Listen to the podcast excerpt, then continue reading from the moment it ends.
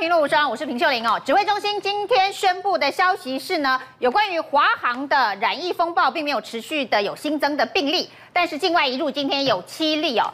而呢，台北市则是传出某一国宅哦，这个国宅呢是有非常多人居住的多栋型的国宅社区呢，有机师一家三口确诊哦，四个人三口确诊，而且呢在两天之内呢被这个台北市卫生局移到居家。检疫跟隔离的场所，里长非常的不满哦，说为什么社区发生这样子的事情哦，民政单位却完全没有接到任何消息。其实我们成功社区的确诊是一案一一零二，跟现在沸沸扬扬的一一五三那个机师趴趴照是不同的案子，唯唯一相同的是两个都是机师，但是呢。我们这位机师，在一呃在四月二十六号，啊，他自我这个裁剪，觉得是呃身体不舒服，经过防疫单位确认他是三十七度八，因此在二十六号的时候呢，就把他送去隔离。那当当天，这个卫生局也派人来做了消毒。那他另外他的太太跟两个小孩。陆陆续续在五月一号、二号，好像是一一三七、呃一一三三、一一三七这两个确诊案例。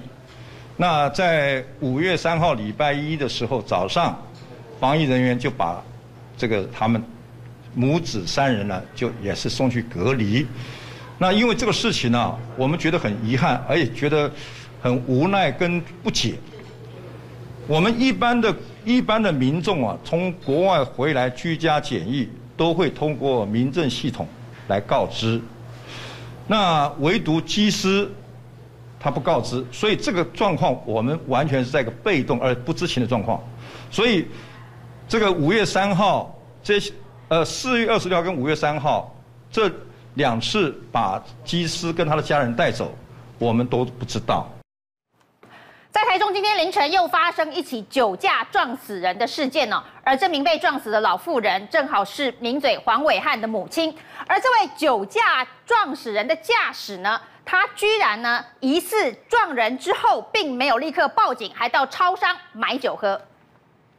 行车记录器拍到车子一路往前开过了闪红跟闪黄灯路口，就看到一名穿红衣的老妇人正在过马路，车子直接撞击老妇人，挡风玻璃瞬间碎裂，画面相当惊悚。很沉重的那个撞击的声音，二十八楼很沉很后面还一台车在上被压上去了。对，很远，是真的很远，头部流很多血。看不到啊，不到啊，哎，看怎样不到啊。凌晨三点半，强大撞击声连在高楼层都听得一清二楚。警消获报后，随即赶到台中南区东兴路跟树义巷口，只见宾士轿车的挡风玻璃破了个大洞，车头严重毁损，连宾士标志都喷飞。七十岁的老妇人被撞，还遭到拖行大约七十公尺，当场就没了生命迹象，送医急救，仍宣告不治。太快吗？因为太快，我要回转过去我新店那边前面啊，我真的。没看到，因为没有灯，因为真的没有灯，真的没有灯，所以完全没看到，就是我真的完全没看到。三十岁的方姓男子肇事后不断强调自己没开很快，路口也没有灯，非常暗，但画面会说话。比对监视器，对向的车子才刚开出来，男子就高速飞车与他擦身而过。行车记录器里也看得到灯火通明，相当清楚，马上打脸他的说法。最奇怪的是，男子撞到人，第一时间竟冲到超商买酒喝，这个来买一瓶海尼根六十六块那种大瓶我不确定他是不是肇事者，但是有一个人很紧张来买酒这样子，表示自己因为受到惊吓啊，然后到这个便利商店啊买酒哈啊，驾驶人虽然有心要做规避哈，但是警方还是依照事实测出来的数值，如果超过的话，我们就依规定来跟他做移送。由于路口没有号志灯，相关造责还要再厘清。不过，方姓男子买酒喝，被怀疑是企图规避酒驾刑责。不过，警方照样酒测，他酒测值零点四零超标，被以公共危险与过失致死罪嫌移送法办。东森新闻金哲生、李永生、张成云的台中的采访报道。第二节目来宾，我们哪一位？许淑华，大家好。特别是王世坚，兄弟好，大家午安。自媒体上一夫，大家好。自媒体上后知，大家好。一开始呢，我们先来谈哦，台北市这起国宅疑似确诊，然后里长却完全没有被通知到的事件哦。那这是在台北市的一个国宅，已经有一家三口确诊，其中当然就是华航的机师哦。那现在指挥中心已经证实，就是一一零二的机师，他被确诊的时候呢，他 CT 值是十八。英国变异株的病毒哦，病毒量是相当的高哦。那他曾经到美国执勤哦，四月六号到九号，还有四月十九号到二十二号两趟到美国执勤，到底是哪一趟被传染？现在没有办法确认哦。那我们可以看到呢，他四月二十四号出现咳嗽发烧，居家检疫期满裁检的时候，在四月二十六号确诊了。那机师呢，一一零二是在家里头做居家检疫啊。那他在第一趟到美国的时候，这个检疫的期间是三天。那第二二趟四月十九号，因为呃是五天，第一次是五天哦。那第二次四月十九号到四月二十二号的时候，已经被指挥中心缩短为三天了。所以呢，他第二次的居家检疫是只有三天的时间。那在检疫期满的裁剪确诊的，那我们可以看到他是在家居家检疫哦，所以呢，并不是一人一室，是跟家人住在一起。所以接下来他的儿子一零二，还有他的女儿就也一起一一零二的儿子就确诊了，那是按一一三三，一一零二的女儿确诊是一一三七哦，所以儿子女儿也确诊了。那确诊之后呢，分别的时间是五月一号到五月二号。那我们可以看到，那这个当然在当地的这个国宅引起蛮大的恐慌哦，因为从头到尾民政系统都不知道这件事情哦。那机师的居家检疫只有五天，只有三天都在社区里头，可是呢，里长完全不知道。那这个里长史忠胜就说，他们呢是住在一个国宅哦，那这家四一家四口确诊后被带走，那卫福部呢为了不让民众恐慌哦，说居民没有办法掌握。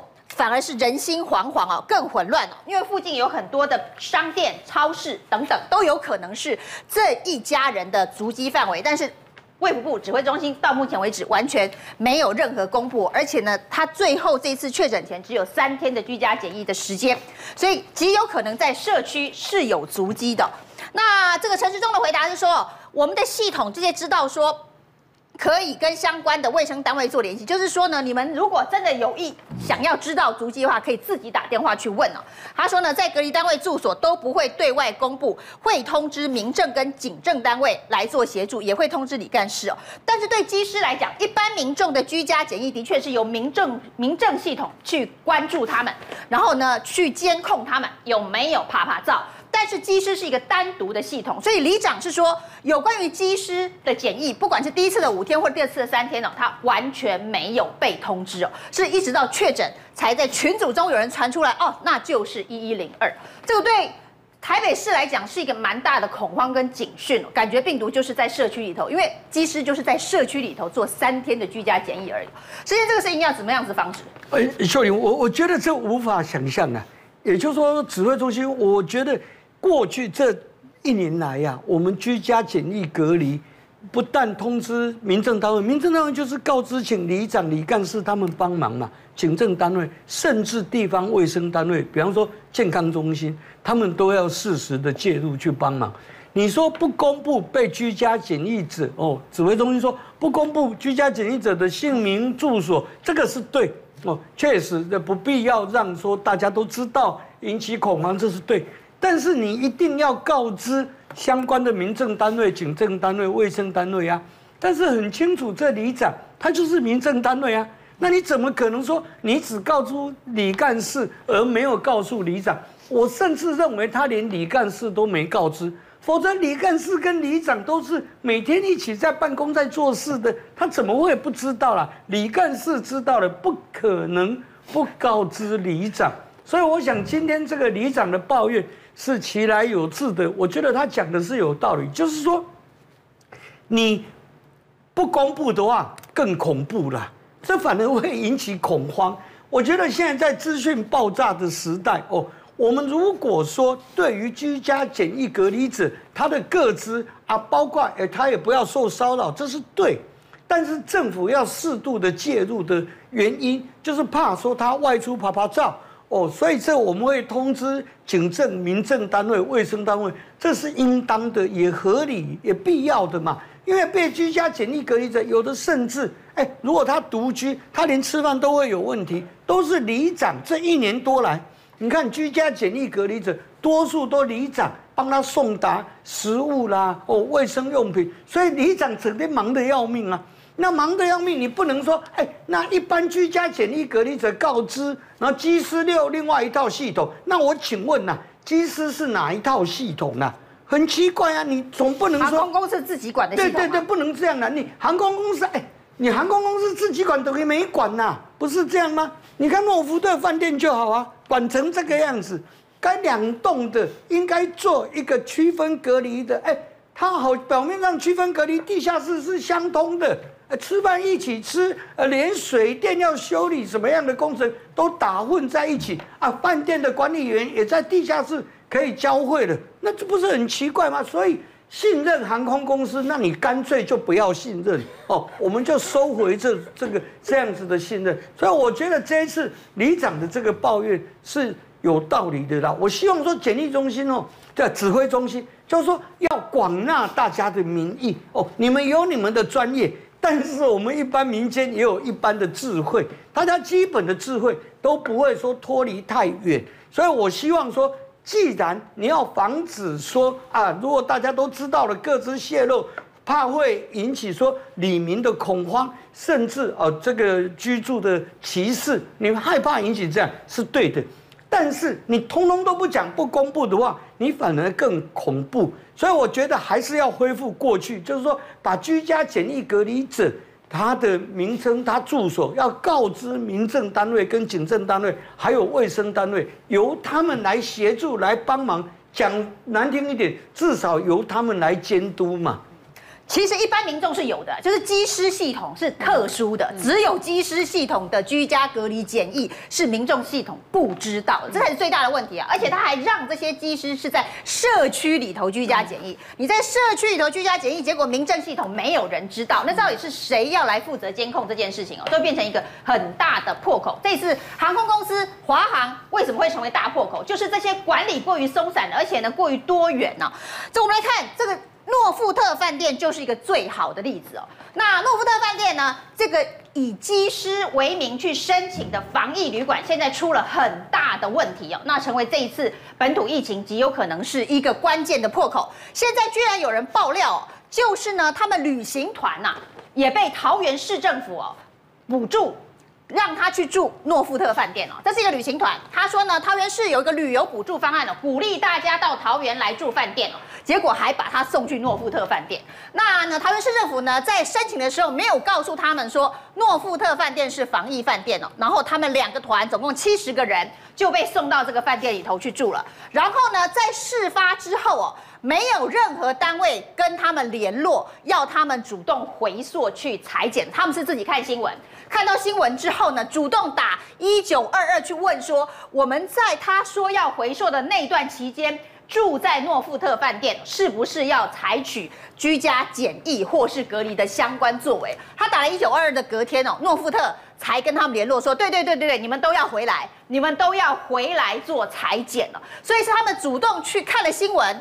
说我们住了这个饭店哦，才被通知裁剪哦。那这个爆料的人就说，如果我们没有自己打一九二二看了新闻去问的话，诺富特可能就会一直隐瞒这件事情，根本也不告诉指挥中心哦。所以陈时中在这整个事件当中，他对于华航的防疫管理，对于诺富特的防疫管理哦，他所知道的资讯到底是？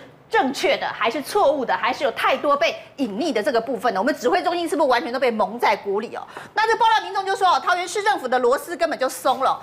在他们去申请的时候，没有告诉他诺富特是防疫旅馆，而且通过审核，每个人都发钱补助，一人一千块来住诺富特。那诺富特呢，为了赚钱，也隐瞒呢这些入住的旅客，因为也没有告诉他们说，我们这里有一部分在做这个防疫哦。他如果说有人要做防疫，可能就没有人要来住，所以他也隐瞒了。所以桃园市政府隐瞒了，诺富特也隐瞒了。那甚至哦，在这段期间呢，桃园市政府跟诺富特还合作。推出了就是爱桃园住宿享优惠，鼓励大家去诺富特住饭店哦。那这个诺富特的春季住房专案哦，标准客房一天晚上三千块，而且呢还有特别客制的航空迷专属一泊三十住房计划。那桃园的观旅局呢也就补助他每个晚上一千块。那因为有这个所谓的航空迷专属，所以呢很多爸爸妈妈是带着小朋友。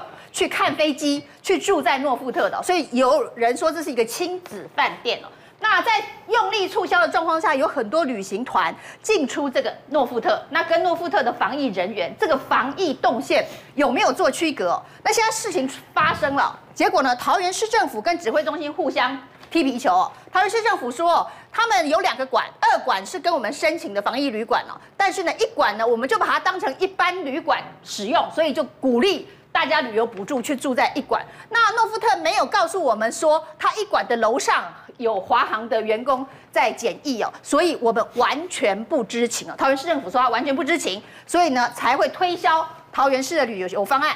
那郑文灿也说，对呀，诺富特到现在都是中央管了，到现在没有纳入桃园的管理哦。诺富特只是通知我们说要符合防疫旅馆的规定，我们只是负责去检查，我们根本不知道，没有管理它。不过指挥中心说，这个管理上呢，就是地方的卫生局哦，公关饭店有其他事务要管，检疫上以卫生单位为主。所以这到底是地方的问题还是中央的问题哦？淑华，两个都有很大的责任。第一个就是说，我们先讲这个诺富特饭店，因为它是华航转投资的。那本来我们呃这个一开始呢，就像秀玲讲的，政府呢在对于我们呃航空业，它确实有比较宽松的标准，因为考量到它要飞呃，尤其是外面的机师要飞比较长途的，所以一开始的这个标准跟我们一般的饭店的设置都完全不同。那现在第一个问题点就是说，为什么政府当时呢，我们既然选定了诺富特作为我们机师的这个呃防疫的一个饭店的话，那么当时呢，我们做了防疫饭店之外呢，我们既然是一馆跟二馆两馆，为什么我们会还会把一馆呃一馆作为一个观光的一个饭店，而且它楼上还作为我们呃员工的一个宿舍？这是第一个，你本来就应该想到两馆在这么这么靠近的一个房呃一个一个距离当中，如果还有一般的民众入住的话，它的潜在的风险就会增高。我觉得第一个在决策性上面，我觉得中央就做了一个非常错误的一个指定。饭店好，那既然呢，我们一开始做了这个饭店之后呢，坦白讲，所有饭店的审查，卫生局跟地方的这些稽查都是地方政府。你郑文灿，你不能说地方政府不能说，我都不知道哦，这个是到我到四月份的时候。这个呃，大家都是爆发之后才知道，才跟旅行团一样，看新闻才知道。那就奇怪了，我非常不相信，不可能说你一管你提供做一个观光的旅游楼上作为饭呃作为一个呃员工的宿舍，你都完全不知情，我是很我是不相信的。就算说你都完全不知情，请问你在民众申请的时候，你难道不会多帮民众想一下？我一个是防御旅馆一馆，另外一馆是有这个做观光饭店，我难道没有告知民众的义务，让他可以多思考一下？他可能会觉得说啊，如果在这么近的距离的话，我可能不愿意住在这里。我觉得政府也有告知的义务啊，你在这里都没有做，然后现在发生事情之后呢，就告诉我们说啊，我们呃这个这个是中央所管理的。然后现在我们可以看到指挥官的他所有的立场都是讲说，现在呢，只要我们中方呃呃这个地方跟中央防疫一心的话，其实就是一种卸责的说法了。我觉得在这里面我呃有很多的层层的管理必须要做得很清楚。在稽查的部分，如果你能够彻底的去稽查，你包括像我们之前在讨论的分层管理，还有分流这些所有的东西，本来就应该是地方政府稽查，难道你都没有落实吗？是每个月政府都有要求说你要去稽查，同时你要把稽查的这些的数据都留下来，未来他政府才有一个查核的机制嘛。显然桃园市政府都没有做啊。他说市府完全不知情啊，市府真的完全不知情吗？而且真的只有中央在管吗？来看这张公文哦，现在有人就拿出这张公文哦，诺富特呢要申请作为防疫旅馆的时候，是行文给桃园市政府的。那这个市政府呢里头也告诉大家说，哎，你如果要做防疫旅馆的话，你要如何如何如何如何。那市政府呢现在有一个辩称哦，就说呢这一个里头他们所认知的只负责二馆。贵旅馆哦，只包含贵旅馆二馆，不是贵旅馆一二馆都跟我申请跟报告了。所以呢，虽然有这张公文，但是我还是不知情。你诺富特为什么在一馆里头呢？有员工华航的员工在检疫，然后底下有一般的旅客在亲子看飞机。那这件事情，他说他完全不知道，还叫大家带着小孩去看飞机哦。上公，这个符合一般常识吗？怎么会符合一般常识？那议员在这边呢？那议员应该知道啊。台北市政府的消防局是可以进行政院去做消防检查的哦。嗯，对，是可以进行政院去做消防检查的哦。有啦，这里有卫生局、有民政局、有警察局、劳动局、教育局都有。卫生局什么都可以进行政院去做卫生检查哦。市政府可以哦。你现在告诉我说，我不知道。市政府，桃园市政府对诺富特没有办法吗？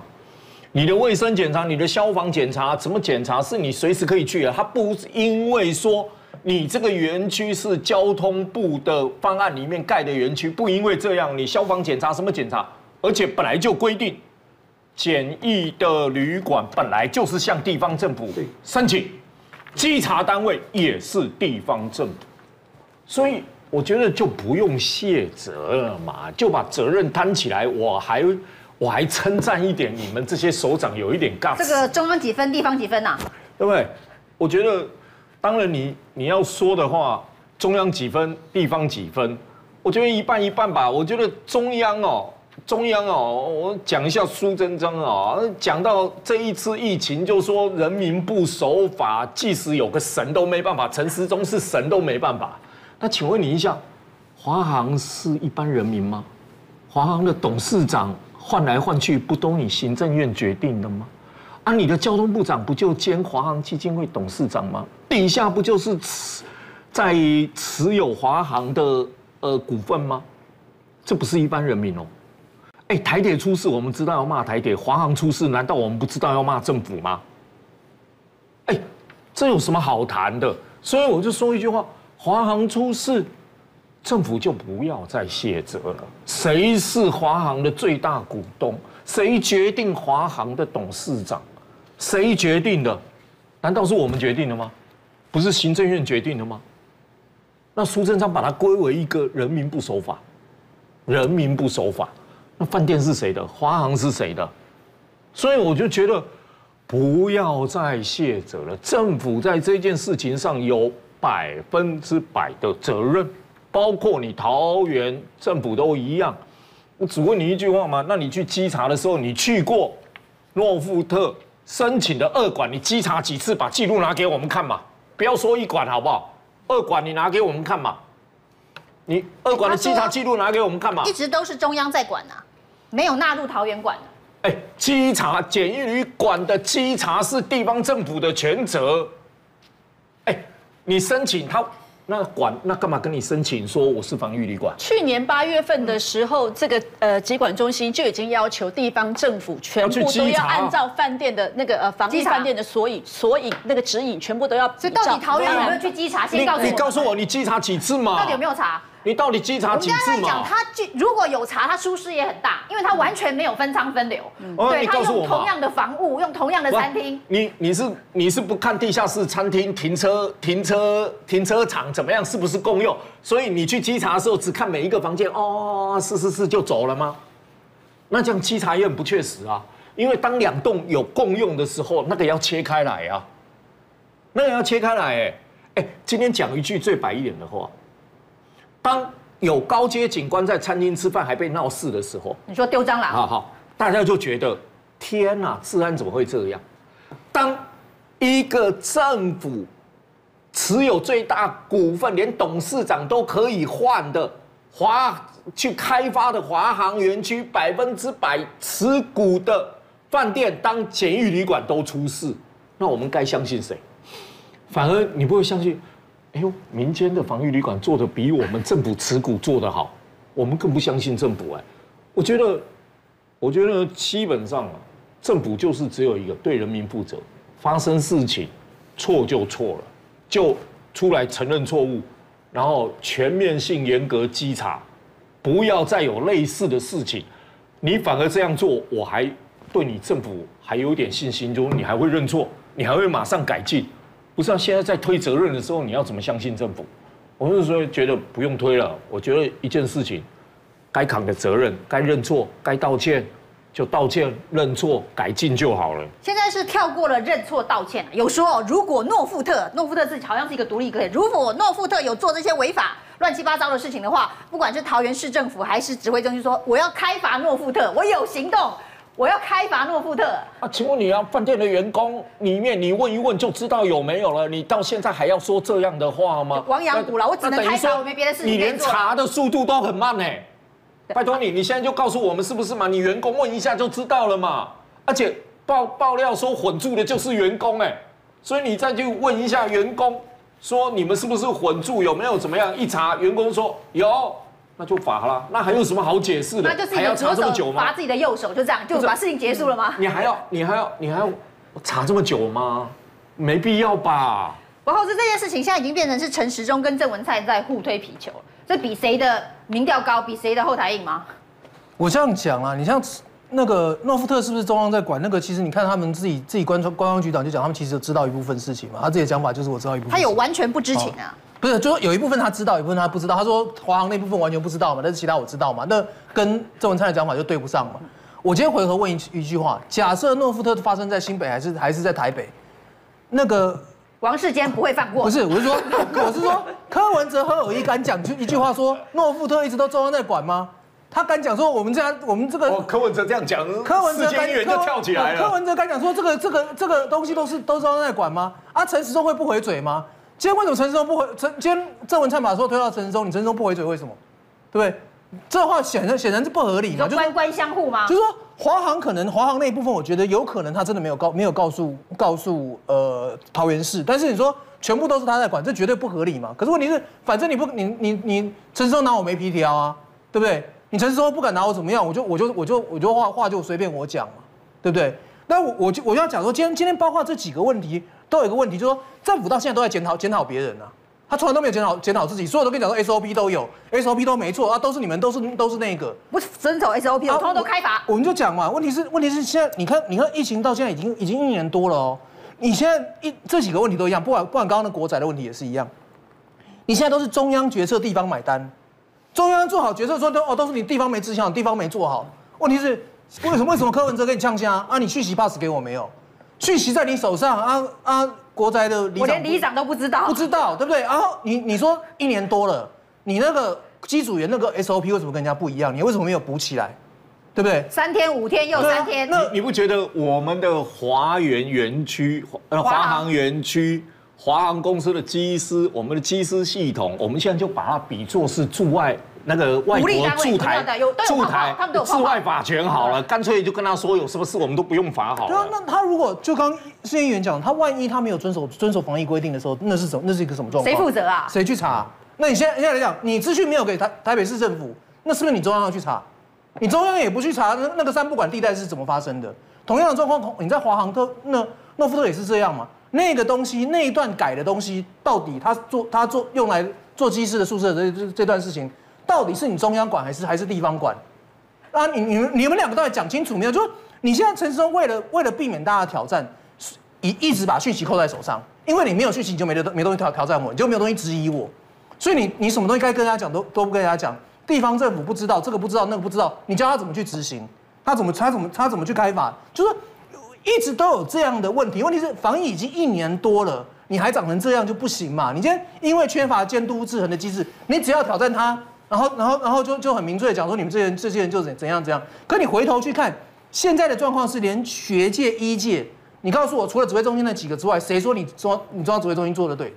现在每每天你看到的那那几个学界、学界、医界会跳跳出来跳出来讲，都是说你这个有问题，那个问题，然后跟你讲说，哎，你你你机师的那个那个简易的期期间太短，陈忠就回头跟你讲说，哦，你这样华航会倒，华航会不会倒关你关你卫福部什么事？那是交通部要管的事情啊。对不对啊？结果你就你就每天东扯西拉，那你今天来讲，你不能够一天到晚检讨别人，你自己该做的事情，你每一个对接的东西，你到底有没有对接好？他从以前到现在都有一个同样的问题，就是话讲完之后后面都没没有发了，公文也没发。我今天讲句实在话，你这些东西到底该该该归谁管，哪些归谁管？你公文拿出来嘛，你公文拿出来，你有跟台北市政府讲说这些事情现在这个这个事情该归哪个部门管？你有吗？就都通通都没有啊！你现在一天到晚每天每天在顾左右言他。很莫名其妙，我觉得他是最起码讯息要拿出来啦。你讯息不给他，因为这不是标签化的问题，你总要让让人家有办法去执法。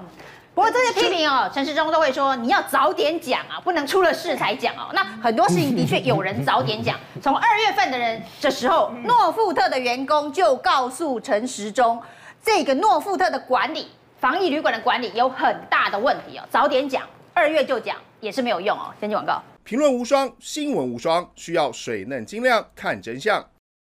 我是晶亮小紫，我含有山苍子花青素，二战时可是皇家空军的秘密武器哦。它让飞行员执行夜间任务精准无误。还有我的好伙伴玻尿酸、柑橘类黄酮，还有虾红素、叶黄素哦。晶亮小紫给你全方位守护，永德金盏花萃取叶黄素。大家好，我是平秀玲，每个礼拜一到礼拜五。在《评论无双》的电视节目上面呢，会为您分析最新的时事新闻，深入的追踪。加入我们《评论无双》YouTube 频道的会员，专属的影片、专属的徽章，我们不见不散哦。诺富特，这个重大的防疫破口哦，在事发之后呢，大家才发现，原来诺富特华航的防疫旅馆的管理。这么的恐怖哦！那现在呢？有关批评，陈时中都会说，那你为什么不早一点讲哦？说要给机师呢第一顺位去打疫苗，也没有早点讲。那所以呢，他们不是第一顺位哦。那其实真的有早点讲。诺富特有一个员工爆料说，他二月份的时候，他已经写信给陈时中哦，写信给卫福部长信箱，那反映说这个饭店的分流有问题啊。那这个分流有问题，就是说呢，他并没有这个公共的一馆跟二馆之间非常明确的分割哦。那地下室都是共用的，B one 的部分都是共用的。那这个 B one 是有餐厅，还有房务，所以这一次水电工或者是这个饭店的房务经理。还有餐饮部的人为什么会有交叉传染的机会？就是因为有很多共用的场所。那他写信给卫福部，卫福部只回给他说，这个是地方政府的业务哦。那已经函请桃园市政府妥处，所以理论上呢，桃园市政府在今年二月的时候就收到一封来自于卫福部由诺富特员工爆料说，这个防疫旅馆的管理分仓分流有很大问题的爆料信。然后呢，已经转给桃园市政府。理论上，卫福部手上有，他说要交给桃园市政府。桃园市政府理论上他也有这一个这个员工的爆料，那到底有没有去处理？去看看到底有没有问题啊？那在四月三十号的时候，有另外一个员工爆料，这个员工说呢，这个虽然有一馆跟二馆呢，一馆是提供给一般客人入住哦，那一般客人入住，但是楼上是华航员工宿舍，这件事情是大家现在才知道。那华航员工就是这些从国外飞回来机组员，就会在这里居家检疫啊。他说呢，这个当简易房不够的时候，就是二管不够的时候，半边就会就是一层楼的一半给一般客人住，另外一个半边又给简易客人住，那中间呢就用一个防火门来做区隔。那假日的时候，可能因为观光行销推得太好了，订房的人数量增加，那原本半边住简易房的房间，一旦退房之后，马上又开放给一般客人住。这个检疫客退房了，一般客人就住进去了。这种混住的状况是出现在这一个一管的这个状况当中。那另外还有一个非常非常大的漏洞。那这个非常大的漏洞是外籍航空的机组员哦，就是说华航的机组员可能是住在这个员工宿舍，那可可能也是住在这个不够的话会住在这个简易旅馆这一边，但是呢，他们还跟一种人混住，这种人就是外籍航空的机组人员哦。那这些外籍航空机组员是非常有特权的，比华航的机组员特权还多，他根本进入境不用做 PCR，你不检测他，然后呢，他也不用有三天的阴性报告。然后他当然也不需要检疫三天了，他什么事都不用做。那为什么这样子对待这些外籍的航空人员？而且呢，他还跟这个华航的机组人和那个混住在一起哦。那因为呢，指挥中心说这些外籍的这个机师哦，如果我们给他裁剪，万一呢他有阳性的话，那飞机就停在我们的停机坪飞不出去。那没有办法，所以只好呢不检查，没有阴性报告，不检疫。但是呢，这个风险这么高。的外籍机组员居然跟华航的机组员住在一起，这风险第一高，风险第二高的华航，还有一般的民众，三种人。大家住在一起，那诺夫特要不出事很难吧？对啊，就是觉得好像就是这种呃外籍的这种机师，只要不要发，你只要不要在台湾发病就没我的事，就反正就睁一只眼闭一只眼哈。呃，我觉得这从刚刚的千万不能检查出来，对，飞机飞不走，你飞走了就你在国外发病就跟我没有关系，就这种这种鸵鸟心态。可是我觉得一开始这个陈时中从这件事情，我觉得已经暴露出来，他完全已经跌入神坛了。我们就光讲说一开始的呃有这个呃华航机师确诊之后呢，就航空界就就在讲说。这个诺富特的饭店呢，其实它有一个高风险的一个危机，但是指挥中心一直对外讲说没有问题，没有问题，而且呢，五天后就验出了我员工感染之后呢，他才慢慢的才把这些的这个呃饭店清空，而且这些的机师一开始还有要求说，可不可以还有替代的饭店来做我们一个备案。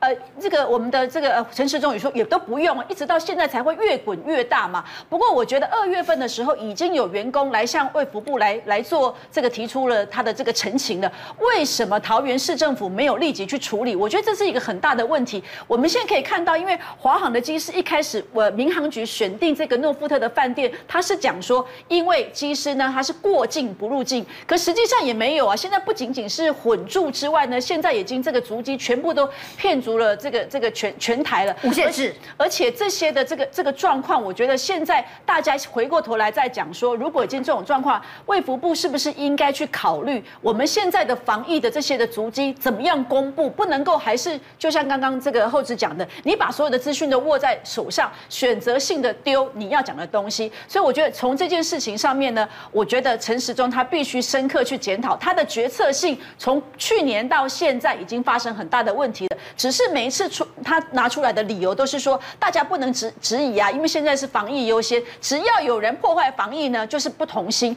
用这种说法已经不成立了。再来还是一样回到桃园市政府，我们显然从这个事件上已经请桃园市政府二月份去处理了。那你有没有去处理？不可能像刚刚处长讲的，我到四月份才知道。那你文都收到都不用处理吗？这些事情，我觉得郑文灿他过去可能用一种政通人和啊，而且又是一个大阿哥的形象啊，在行走这个江湖，好像很畅行无阻。可是，在关键时刻，我觉得这就考验到你未来的在一个领导人呢，你的决策能力，还有你危机处理的能力，这才是大家民众想去看到你有没有这样的承担。现在的确是需要公文追追追哦，就二月份卫福部转给桃园市政府处理的这份公文。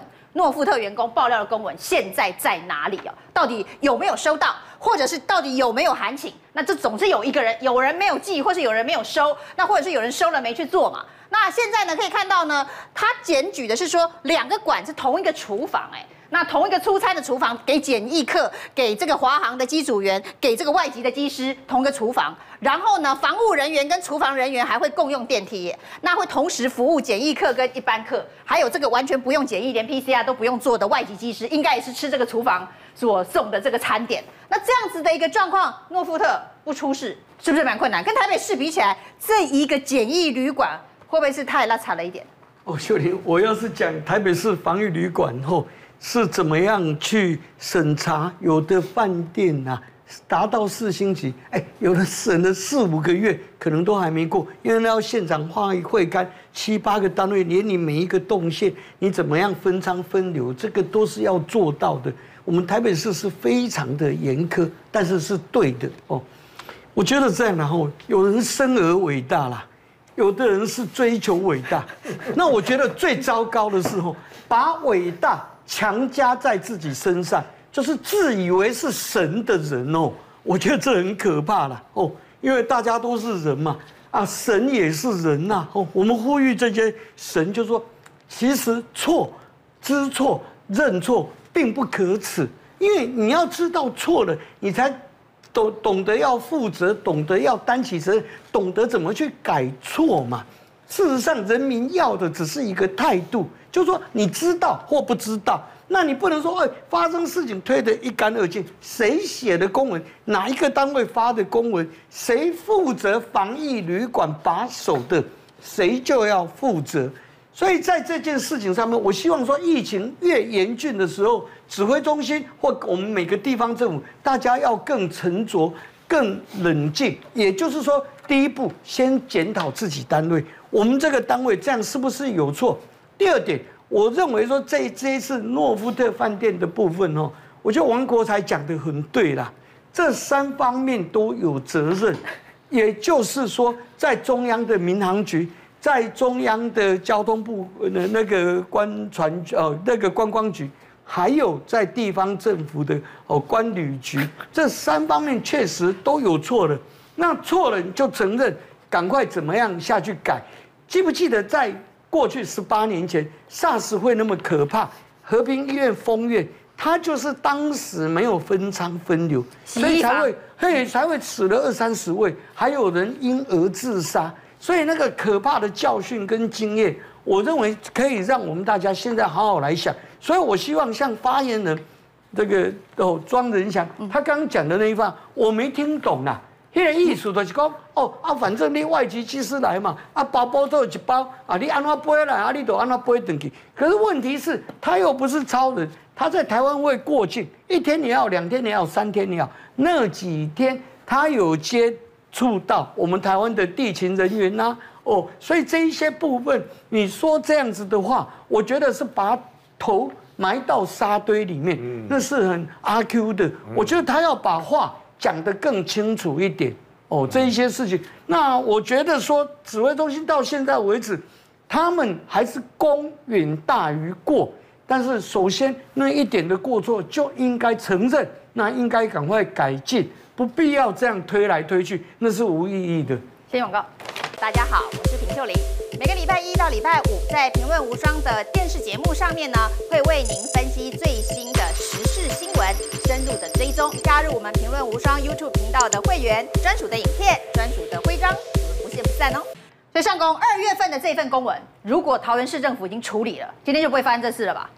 我确认一件事嘛，第一个，呃，卫福部是在信箱里面呢，呃，虚应了事，根本没发文，还是真的发文了？第一个嘛，他骗给骗这个爆料者说他已经发文。我觉得他到底有没有发文嘛？如果真的有发文给市政府，那很简单啊，谁查收的？有没有转呈上去？有没有去处理嘛？那如果有收到文而没处理，那当然，公务人员态度，嗯，对啊，那桃园市政府要负，还是归党？桃桃园市政府要负第一道责任嘛。好，那现在我再回过来说，呃，我们的指挥中心没有没有问题嘛？当已经告诉你没有分仓分流，你可能导致于防疫破口的时候，你的中你的中央是不是要去问桃园？市政府，我发函给你了，你你你查处完了以后报告给我，知道要不要追踪嘛？对，我要不要追踪？而且他还是员工里头爆料，我要我要不要去追踪？你处理好了没有？万一你没处理好，形成破口，我防疫中心要去防哎，所以你说双方面有什么好推的？双方面都要负责任呢。一个我我有发文去给你，我没有追。如果我有去问你，哎，桃园市政府，你我上次发文给你，你处理的怎么样？啊，哎。你到底有没有文来？要有，到底哪一个没有送上来？你还可以追嘛？那还你还可以去嘛？如果当时如果真的去查清楚，要求严格说，哎，你这样不对，不然我要开罚你，你分仓分流给我做好，可能今天事情就不会发生。我不能说百分之百，有机会让这件事情不会发生。所以你就说，他到底该不该负责任？两方都要负啊。还有你现在爆料是讲这样。啊，那里面爆料的不是还说你的防御那个房间里面的什么床单什么收一收，也是到底下共通的地方在处理？对啊，就是防护是同一批人呐。对啊，对啊，那你说怎么处理嘛？洗衣房同样的。哎，我觉得最恐怖的一件事是，同时是防御旅馆，同时是一般旅馆，同时又是宿舍。你想想看，这三个加在一起是多恐怖的事啊！还有这种不用检查的外国人也住在里面。这个这个就真的太离谱了啦！我我。我们华航出这个事，第一个第一个被传回来的是在澳洲被检查的。嗯，那澳洲为什么要检查？澳洲为什么会检查我们航华航的机师？然后我们说我们不能检查别人。我我告诉庄人祥最简单的一件事啊，如果你认为查完了飞机飞不出来。你当天把它检疫，检疫它是阴，它是那个阳性的话，马上驱逐出境，叫他把飞机开走，好不好？人家生病了，还叫人家开飞机。所以我就说，你这种话是不是听起来你觉得很莫名其妙？外国、澳洲什么有对我们的机师说，你下来你有特权，你不用检查，你不用怎么样？那我们那个澳洲是怎么被查出来的？我们澳洲那个不是下飞机就被检疫吗？啊，检疫不是就确定确定是阳性以后，然后航空公司回报给。给我们的指挥中心说，哎，我们有一个驾驶，印尼籍驾驶在澳洲被检疫出现阳性，那那一台飞机就不用飞回来了吗？我们华航飞机就算啊，另外派机去把它飞回去啊，不然我们飞机送给澳洲是吧？不是不是，另外派机师去。对，所以我们为什么要这么体贴这个外籍？所以我才觉得很奇怪一件事，啊，人家外国做，我们都还知道说啊，如果我们的人在国外的话，我们不要派机师飞过去，然后去把那一架飞机开回来，怎么样？然后你现在就告诉人家说，我告诉你啊，是我们中华民国的航空公司都比较聪明，会派机师去，所以外国的航空公司都比较笨，他们不会派机师来把飞机开回去，是吗？逻辑是这样吗？